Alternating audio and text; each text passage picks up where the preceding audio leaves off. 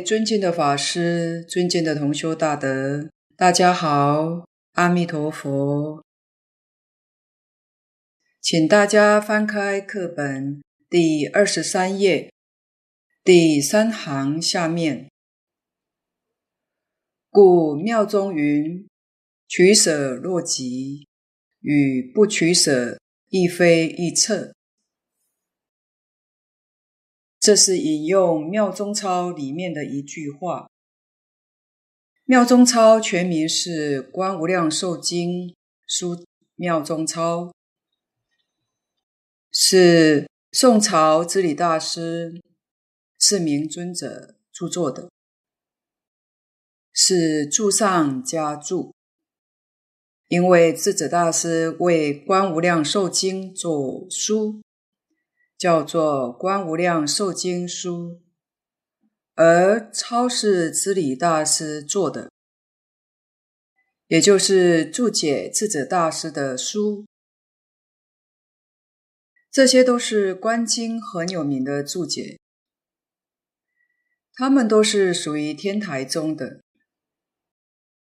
而智者大师临终的时候，他是念佛往生净土的。但是智者大师修净土跟我们不一样，我们是根据《无量寿经》或《阿弥陀经》，采取的是持名念佛，而智者大师是修观想念佛，他是修十六观往生的，四种念佛方法。都是世尊在观经当中所说的，所以无论修学哪一种，都能往生。但是这四种当中，是以念佛、以持名最为简单、最容易、最稳当、最快速。蕅益大师这段话用意很深。他唯恐我们把佛为我们所说的会错意，那真实的利益我们就得不到，所以特地在此地为我们再说明白：取舍一定要认真，要达到极处。妙中钞里面这个问题是偏在理论这这一方面。对于事修疏忽，这是不太对的。达处是即是达理，理事是一，不是二。所以佛法在世间，不坏世间法，不破坏世间法，只有圆满成就世间法，才叫真正的佛法。我们看诸佛菩萨应化在世间，不但所说的是最好的教诲，连所做出来的也是我们世间人的榜样。这个教学不仅是言教，也做出榜样给我们看，叫身教，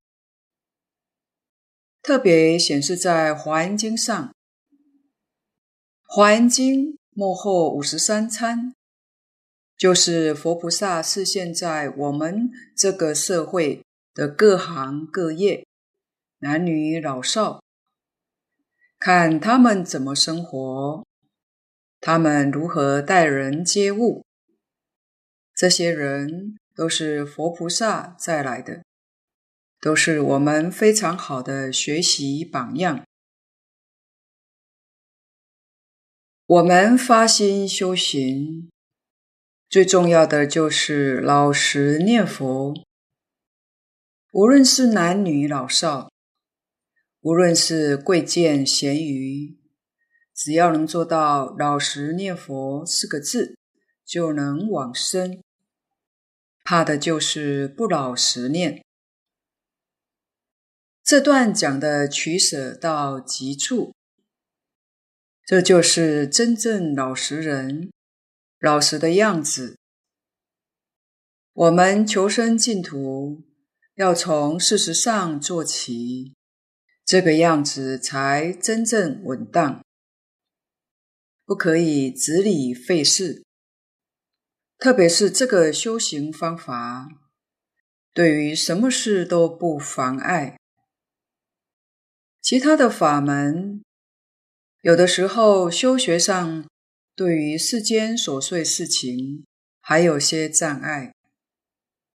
譬如修禅，参禅的人每天一定要打坐，坐在那个地方几个小时，所以可能不能工作，也不能有人打扰他。这个对于事就有妨碍。当然，这是禅宗初学的人有障碍。禅宗里面高级的修行，那就没有障碍了。高级的修行，每天参禅，他不需要打坐。《华严经》里面的玉香长者就是学禅的，他每天到哪里去打坐呢？到市场最繁华。最热闹的地方，他那个打坐，千万不要误会是盘腿面壁坐在那里。要是各位读过《六祖坛经》，就明白，六祖所说的坐禅，不是叫你真的坐在那里。坐是什么意思呢？坐是不动。人坐在那个地方很安静，不动。它是比喻心不动，就叫坐。人坐在那里，心胡思乱想，那不叫坐。坐是讲心不动，是不动心，是这个意思的。所以玉香长者所表现的。是在市场里面到处游逛，什么都去看，什么都去听。他是这样参禅的，所以善财童子参访他，就到市场里面去找他。他正在那里逛市场，那就是他在做功夫。他在参禅，虽然他逛市场，他的心如如不动，这就是定，这就是坐。市场里面所有的，他清清楚楚、明明白白，这是慧。所以他逛市场是定慧等修。在修行，当然这是高级修禅，初学的人做不到。初学者的心本来就乱，再看到这个花花世界，心怎能定得下来呢？不如念佛的方法好，念佛，心里面守住这一句佛号。不妨碍工作，任何工作都可以照做。佛号可以不间断。初学者在念佛功夫还不到家的时候，凡是要用思考的事情，我们可以暂时把佛号放下，专心工作，我们的工作就会做得很好。等事情做完后，佛号就随即提念起来，这样就对的。如果这个工作不需要思考，那可以一边工作一边念佛。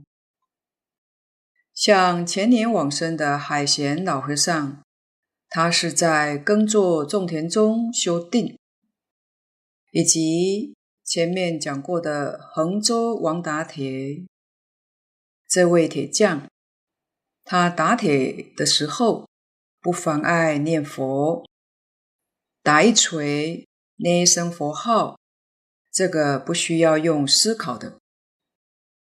所以，类似这种工作都可以的。所以我们一定要在事实上下手。这是人生当中最重要的一件大事。古德说：“无量劫中，稀有难逢。”所以不能把它看轻了。我们要认真，要努力。在这个时代，想要靠老师督促、同参道友互相提携，说实在的。这个缘分不太容易，所以要靠自己发心，要靠自己警觉，好好努力的修学。工作再繁忙，也要抽出点时间专心念佛。每天早晚好好的念佛半小时，或者十分钟。甚至十口气念佛也行。假使我们认真去做，终其一生也是符合经上所言的，一项专念。至于在平常时间得空就念佛，尽量不要去想其他的事情，其他的事情都是假的。空的，只会徒生烦恼。底下，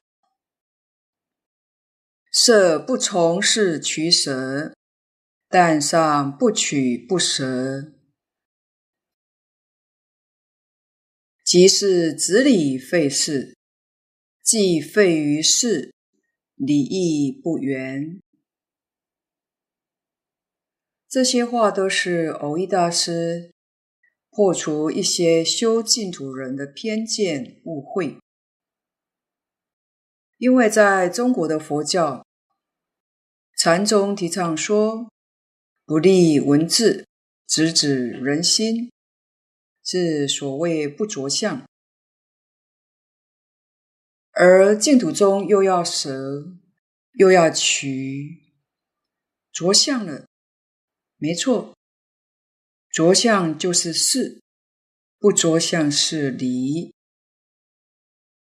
设是假设，不从是取舍。好，我们也不取，也不舍。试问大家着了没有？还是着了？着不取不舍，哪有不着啊？我们要很细心的去体会，千万不可以被人家几句话就将我们的信心动摇，那就错了。一定对于事理要分析得清清楚楚、明明白白。今天讲不着相，难不难？很难，做不到。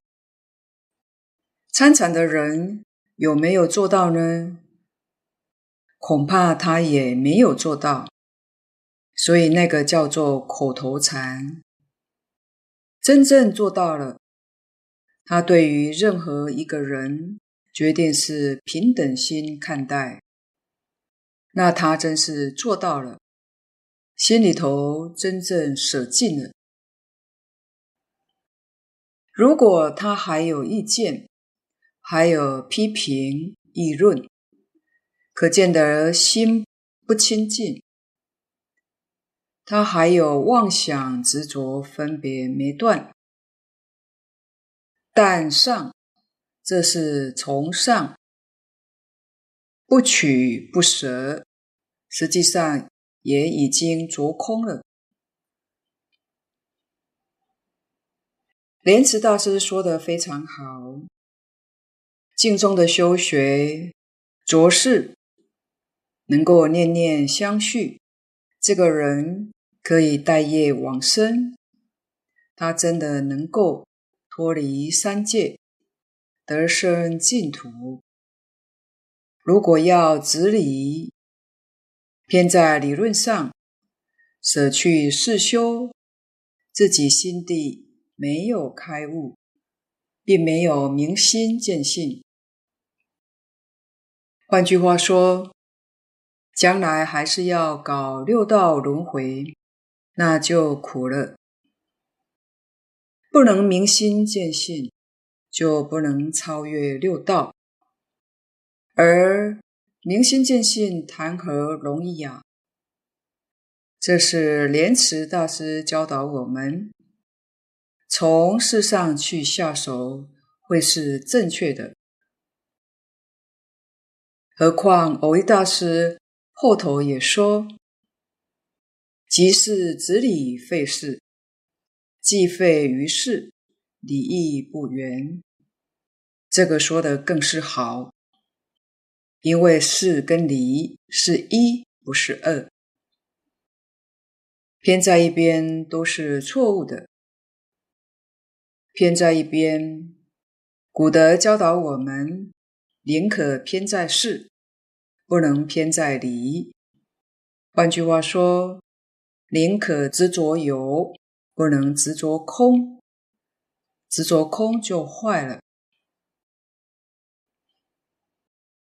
若达全是即离，达是通达，是明了。如果你真正明白了，是原来就是离，则取一即离，舍一即离。这个取舍多自在，多潇洒，多是信心。一取一舍，无非法界，故次信而明愿也。这是到这个地方来做一个总结。念佛，我们舍娑婆世界，取西方极乐世界。这个一取一舍，是大乘正信，也是前面所说的。随顺诸佛真实教诲，这两句话，蕅益大师实在很难得为我们说出来，所以我们从这个地方发起求生的大愿。三资粮信愿行，愿就说到此地，下面是讲行。第三个往生的条件，言执持名号，一心不乱者，名以造德，德不可思议，故名号亦不可思议。名号功德不可思议，这里的名号不可思议，我们常常听到。也常在经中书本里面看到，但是往往我们粗心大意，就这样把它看过了，可能没真正体会到这句话的真实意。这个名号何以不可思议呢？根据黄念祖老居士《无量寿经》的注解。里面引用隋唐大德对于经中的著书很多，这些隋唐时候的高僧大德，他们对于释迦牟尼佛四十九年所说的一切经做了一个评论。佛四十九年讲的这么多经，哪一部经第一呢？几乎每个宗派的祖师大德都公认《华严经》是第一，天台家尊崇《法华经》，这是在古德判教一切经里面判到一层原教只有三部经，一层原教在大乘之上。第一个是《华严经》，第二个是《法华经》，第三个是《梵网经》。这些称为一层原教的大经。说《华严经》，当然《法华经》、《梵网经》都包括了。要是跟《无量寿经》做个比较，则《无量寿经》第一。把这三部大经比下去了，为什么？因为《华严经》到最后，普贤菩萨十大愿王导归极乐，《华严经》才究竟圆满。如果没有西方极乐世界，《华严经》就不圆满。由此可知。无量寿经是华严经的归宿，是华严经的总结。紧接着后面的判教地方，我们就会学习到华严奥藏、法华密随。这是蕅益大师对《阿弥陀经》的注解，说明《阿弥陀经》是华严经、法华经的精华。而《阿弥陀经》是《无量寿经》的小本，这两部经完全相同的，只是大小本之分。因此，把这部经的分量，让我们清清楚楚地看到，这些都是古大德为我们指点出来的。我们根据这个模式，再深入的观察，像夏莲居老居士的《无量寿经汇集本》，夏老将全经分为四十八品，四十八品里面哪一个是第一？照这个方式来找，第六品是阿弥陀佛的四十八愿。当然，第六品是第一，这也是净土宗的中心。一部《无量寿经》总不出四十八愿，所以四十八愿是全经的中心，全经的精华，最重要的一部分，经中之经。而这四十八愿里头有四十八条，哪一条又是第一呢？这个古德曾经说过：“第十八愿第一。”这是真正寻找到了最高峰。第十八愿就是讲十念必生，这里就把名号功德不可思议。圆圆满满的显示出来，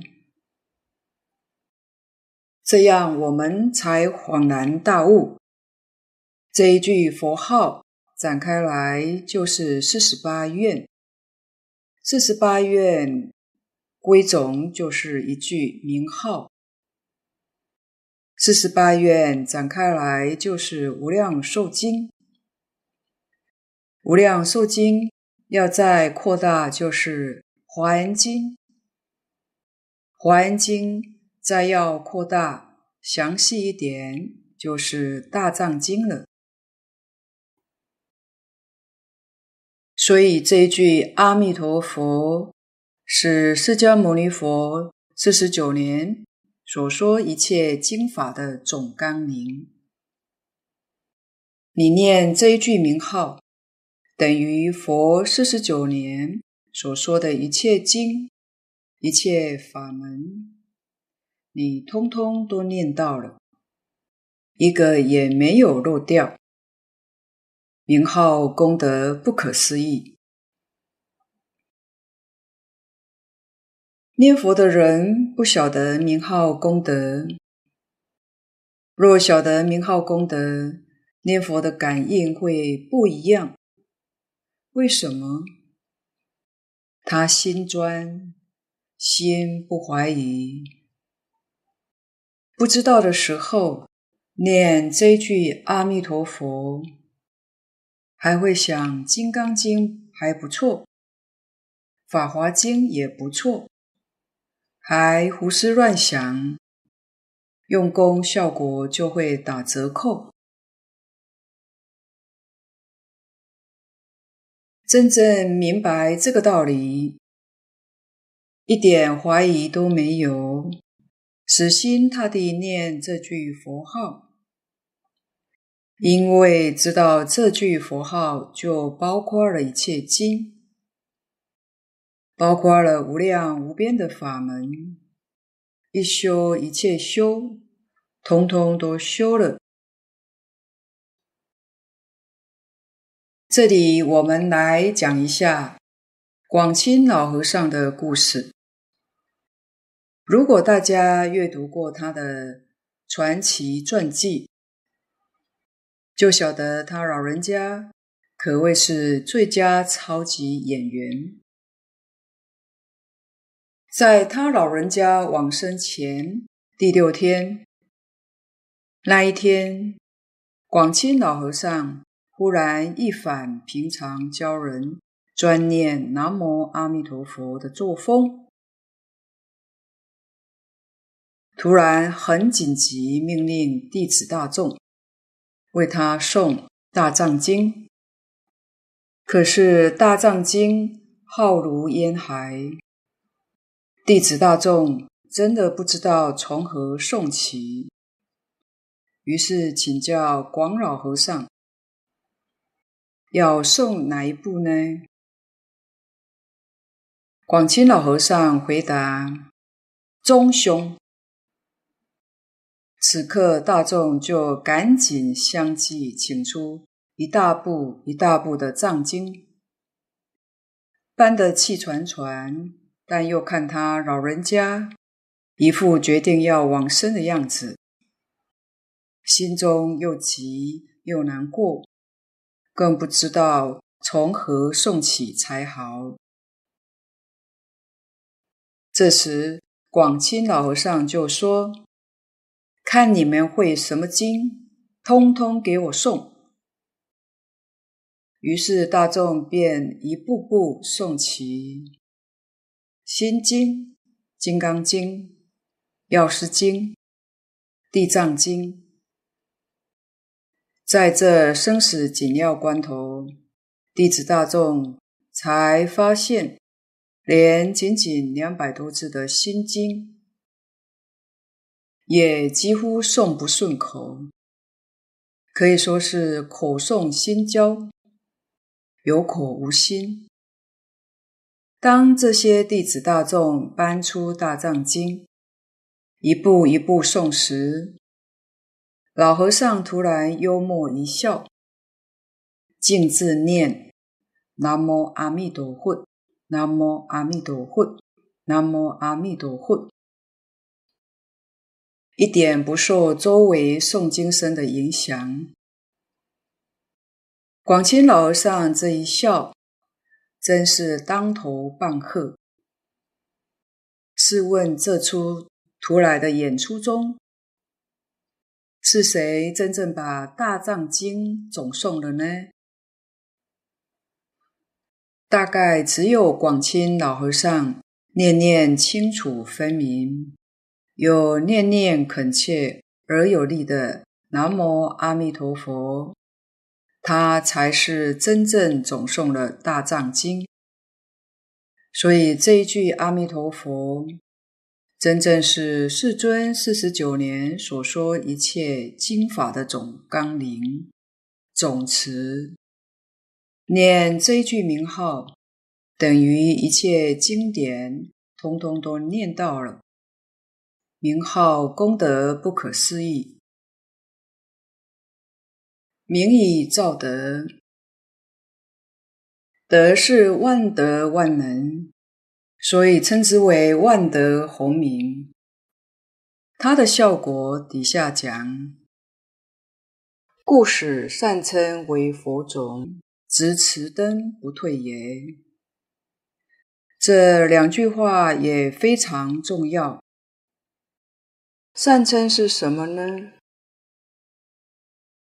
无论你是信还是不信，你是有心还是无心，念这句“南无阿弥陀佛”或者念“阿弥陀佛”，都变成了将来往生西方极乐世界的种子，念佛生息的种子。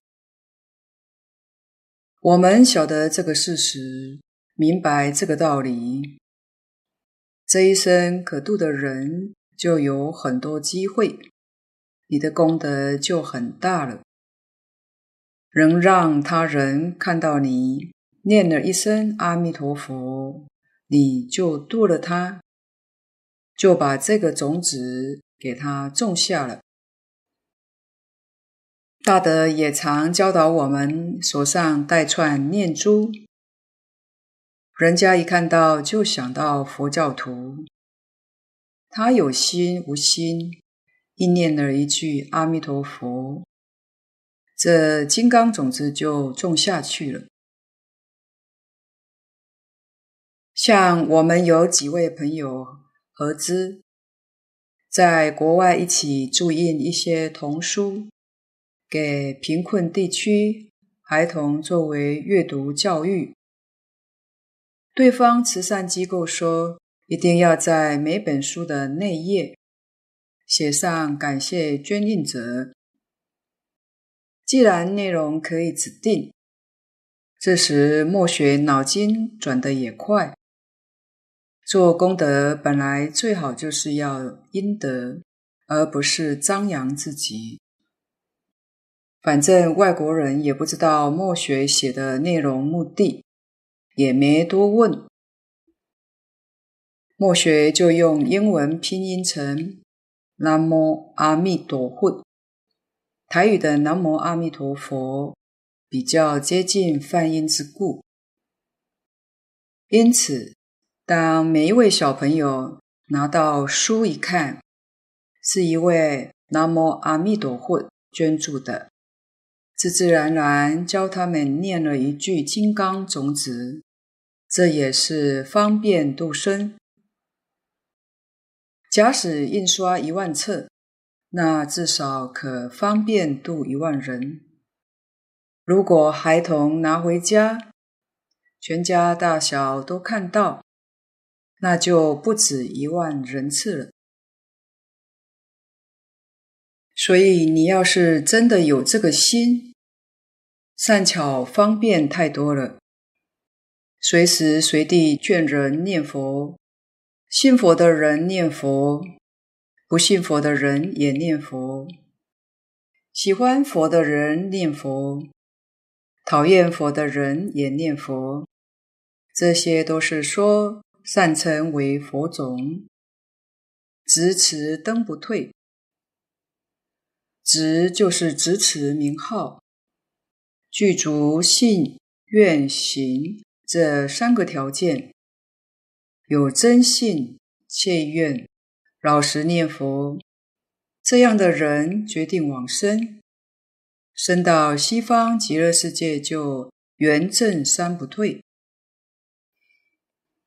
底下，然诸经是净土行，万别千差，如观相、观想、礼拜、供养、无悔、六念等。一一形成，皆生净土。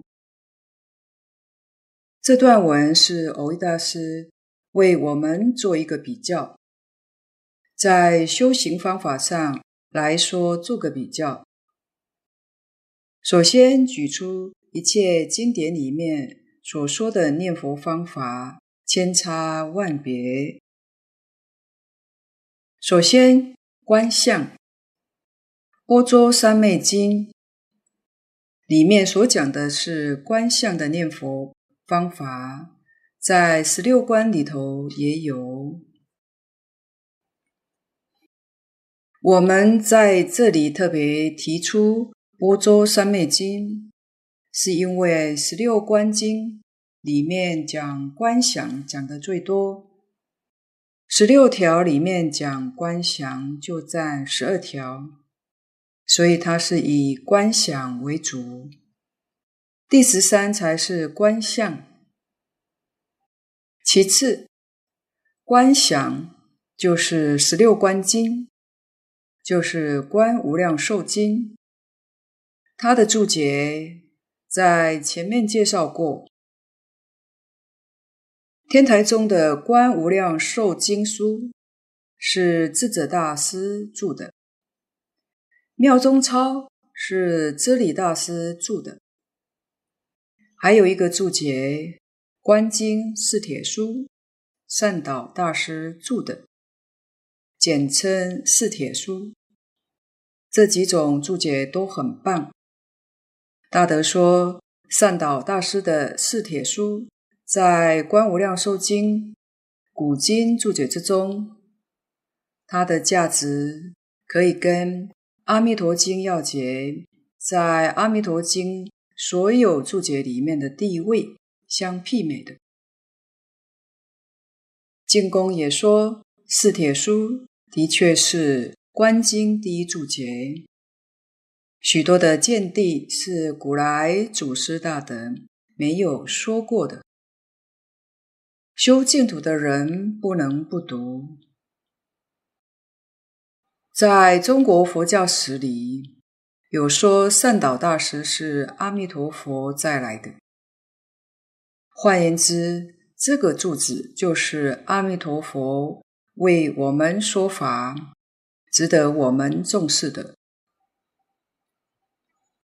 下面礼拜供养无回，都可以用《华严经》来做举例，《华严经》普贤行愿品。的十大愿王，礼敬诸佛，称赞如来，就是属于礼拜；广修供养，就是此地的供养；无悔也不例外。无悔是讲忏悔、劝请、随喜、回向、发愿这五种方法。都可以说是念佛的方法。除忏悔之外，后面的劝请、随喜、回向、发愿这四种里头都含有忏悔的意思。如果不是真正忏悔，这四种方法他不会修，所以多列在忏悔法里头，将忏悔法分为这五种。这五种，如果我们用十大愿望来观察，第四忏悔业障，就是无悔里面的第一忏悔法；随喜功德，无悔里头第三个是随喜。请转法轮，请佛注释，这两种是无悔里面的劝请；常随佛学恒顺众生，这两愿是发愿；后面普皆回向，是无悔第四的回向。可见得普贤菩萨自己修的，教人修的。真的是修念佛法门，目标是求生西方极乐世界。六念，这是佛在许多经上都曾经说过的。六念，前面三种是念佛、念法、念身，就是念三宝；后面三种是念天、念戒、念师。首先，念三宝是指念自性三宝，也就是大德常说的念觉正净。我们一般讲三皈依，其实是皈依自性三宝。皈依佛，佛是觉的意思，是要我们从迷惑颠倒回过头来，一自性觉，觉而不迷，这才真正叫做皈依佛。皈依法，法是正知正见。就是正确的见解，正确的思想。换言之，把我们从错误的思想、见解、看法，回过头来，要依自性的正知正见，这是真正的皈依法。皈身，身是清净的意思。所谓六根清净，一尘不染。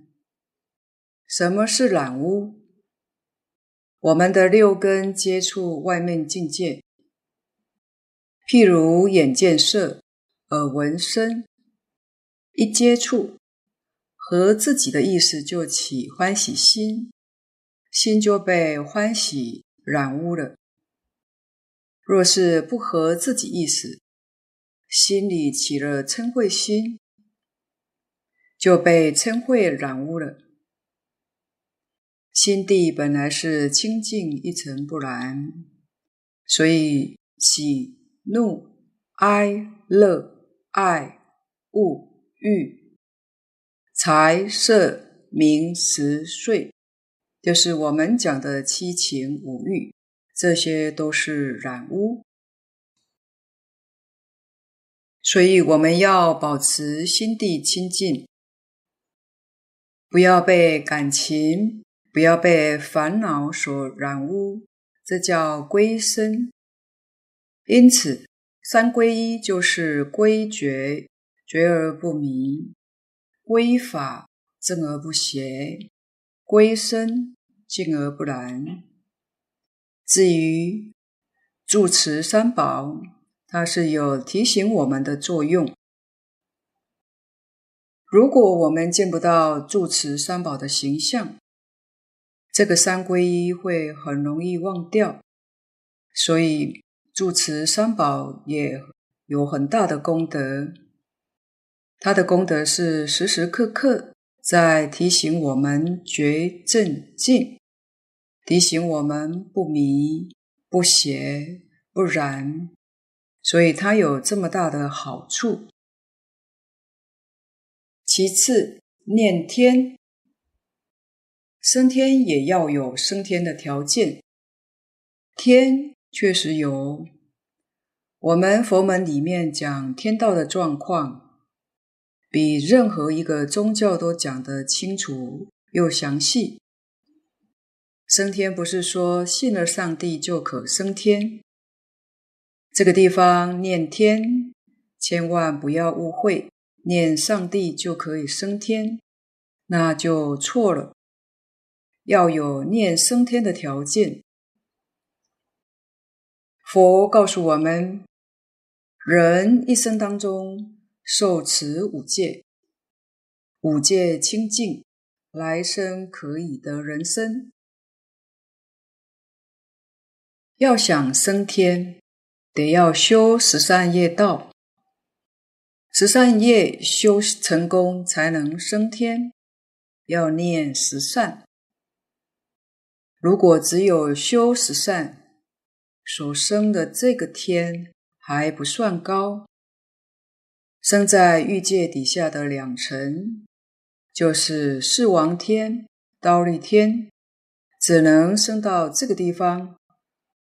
为什么？再往上去，条件就更高了。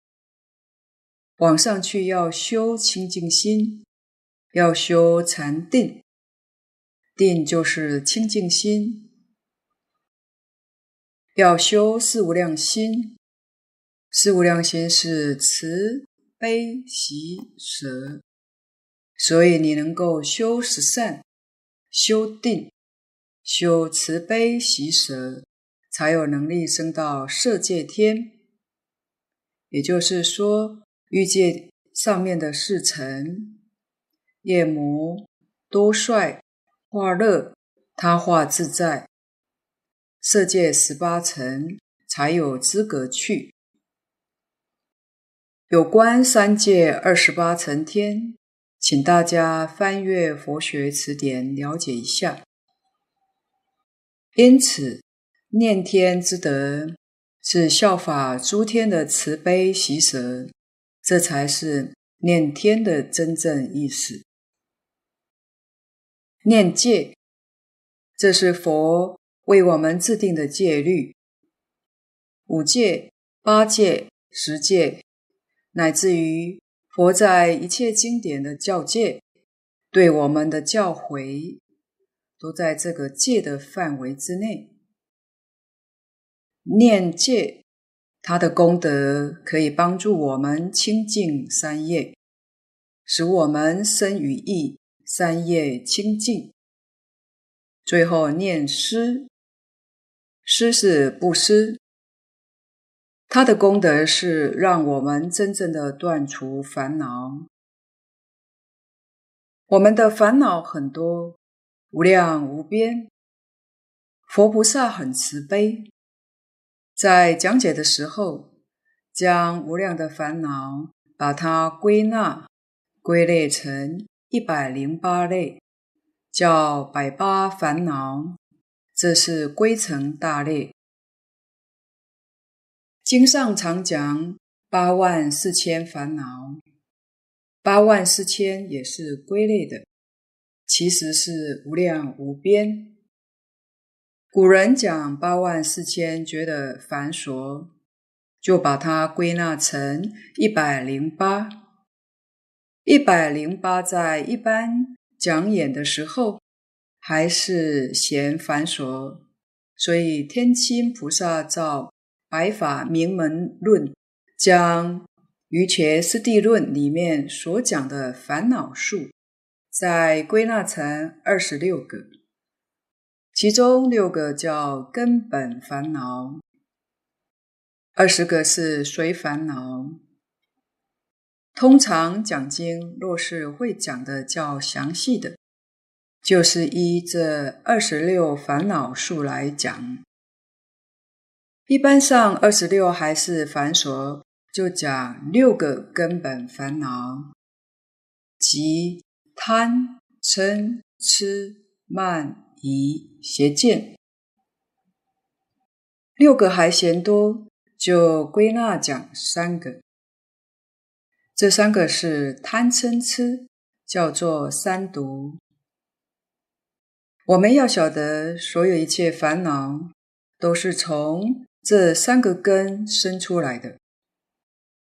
假如这三个再归纳。归纳成一个，可不可以行呢？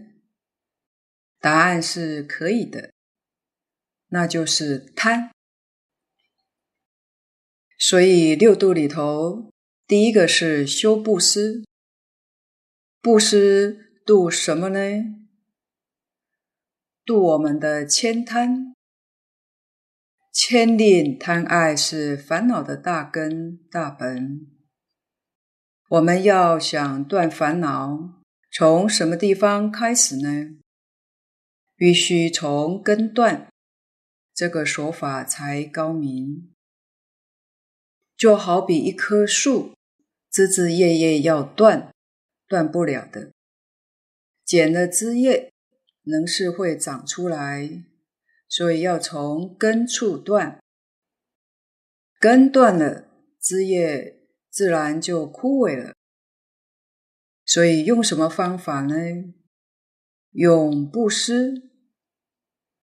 各位一定要知道，布施可不是便宜别人，是便宜了自己。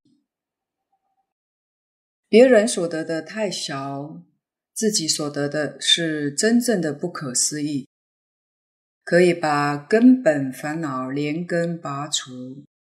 所以这个施要认真去修，因为这个病根太深了，所以修布施也是困难。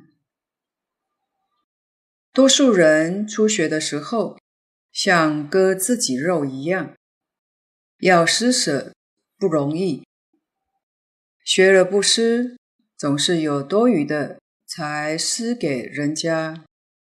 给人家的时候，难免还会比较一下，好的自己用，稍差的不施他人。这个不能算不好，但得要从这个地方下手起，慢慢地渐渐觉悟，烦恼轻了，到了以后的施舍，可能旧的自己用，新的。好的，送给他人，这样就进步了。在更进一步的时候，人家需要，自己虽然也需要，但可以割爱先帮助对方，这样慢慢的把自己这些烦恼根逐渐逐渐去掉，这关系到三界六道。生死根本，所以我们要常常念着诗。通常一般人为什么不肯施呢？心里头有疑惑，有畏惧，怕的是施了以后，日后自己怎么办呢？大概都是担心这个。所以不太敢做布施，虽然也晓得布施是好事，但不敢，有疑虑。其实这些是对于事实的真相不了解，对于道理不明白，才有这些顾虑。佛在经典上跟我们讲得很清楚，很明白。我们就是不太敢相信，真正的难关在此。以赚钱来说，财布施，我们的钱赚得好辛苦，生活很艰难，哪有那么轻易就布施掉呢？纵然我们想做，但家亲眷属。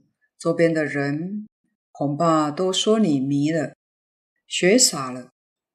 学佛怎么可以这样学呢？他们说这些有没有道理呢？听起来似乎有一点道理，但不是完全有道理的。所以大德劝人学佛，可以先把《了凡四训》。多念几遍，作为学佛的基础。特别像进宫，还劝人先念个三百遍。因此，真正明白因果报应，就知道我们的一生，在这个世间，一饮一啄，莫非前定，吃多少，喝多少，用多少，命里注定的，这一点不假。命怎么注定的？是你前世所修的，这一生所得的财富是前生财布施的果报。你过去布施的多，你这一生发大财，种瓜得瓜。种豆得豆，种好因，当然得好报，这是一定的道理。我们若明白了，那我们今天种好因，来生就有好的果报。所以要懂得种因。佛教我们财富是果报，财布施是因。施财得财富，聪明智慧是果报，法布施是因，能修法布施，自然就开智慧。健康长寿是果报，无畏布施是因。我们若能用真诚心、恭敬心、清净心来修三种布施。果报自然得到；不求，自然也会得。你得到果报，能够更布施，就是以福培福。将来你这个果报辗转，更是广大无有穷尽。你相信才肯做，你才能得到这个果实。所以佛菩萨可以说，从出发心一直到成佛道，成了佛之后。还要道驾慈航，他做些什么呢？这三种布施都圆圆满满的包括了。诸佛菩萨没有别的事业，就是修布施。他们为我们做了最好榜样，最好的典范。或许佛菩萨距离我们远了。但是在中国近代，净土中的印光大师、禅宗的虚云老和尚，乃至离我们距离最近，前年一百一十二岁刚往生的海贤老和尚，可谓是近代出家人中令人敬佩的几位。他们一生做了些什么呢？各位想一想，是不是一生都在做布施、财布施、法布施、无畏布施？人家积极做，一点都不怀疑，一丝毫也都不保留，圆圆满满的布施，得的果报也是圆圆满满的。这是近代或现代能看到的。或听闻到的典范，六念在《观经》也特别提到，《观经》里面说得很清楚，有三种人应当得生净土。第一种人是慈心不杀，具诸戒行，实在讲就是净业三福。里面第一条跟第二条，具足这两条的人，念佛求生净土，一定得生。第二种人是读诵大乘方等经典，这是净业三福里面第三条所说的，发菩提心，读诵大乘，念佛求生净土，也必定得生。第三种人就是修行六念，回向发愿求生净土，这种人也能得生。心清净，自然能够与佛的本愿有感应。我们把这些事实真相弄清楚明白了，就应当要发心，认真念佛，正住双修。正修就是信愿持名，助修就是十大愿王、无悔六念，这些是事，都是在日常生活当中教我们弥陀弟子应当怎样处事待人接物，应当以什么样的心态生活在现前的这个社会。理事圆融，空有二边多不着。今天的分享报告先到此地，若有不妥之处，恳请诸位大德同修不吝指教。谢谢大家，感恩阿弥陀佛。